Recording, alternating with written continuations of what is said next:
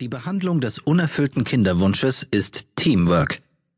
Fest zum Team gehören Sie beide, die Ärzte, die Mitarbeiter des Labors, die Helferin.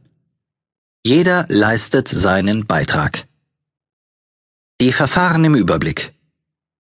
Ovulationsinduktion OI.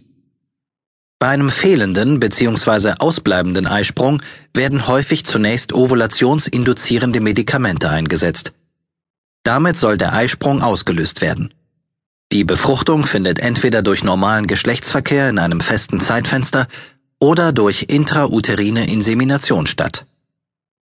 Intrauterine Insemination IUI Zum Zeitpunkt des Eisprungs werden besonders aufbereitete, gewaschene Spermien mit Hilfe eines dünnen Katheters direkt in die Gebärmutterhöhle übertragen.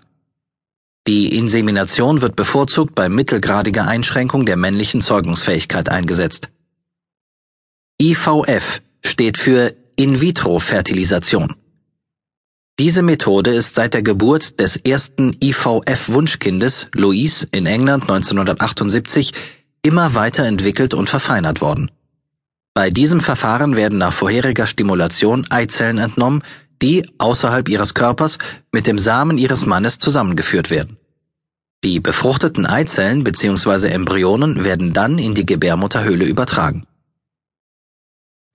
Intrazytoplasmatische Spermieninjektion ICSI ICSI ist eine Zusatzmaßnahme im Rahmen der IVF bei schlechter Samenqualität des Mannes. Insofern sind alle Schritte bis zur Eizellgewinnung identisch. Bei ICSI wird eine Eizelle mit einer Haltepipette fixiert. Unter einem speziellen Mikroskop wird dann ein einzelnes Spermium in eine dünne Injektionspipette aufgezogen und direkt in die Eizelle injiziert.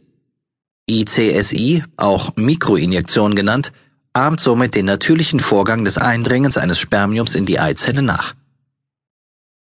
Assisted Hatching Während der frühen Phase der Embryonalentwicklung ist der Embryo von der sogenannten Zona pellucida umgeben.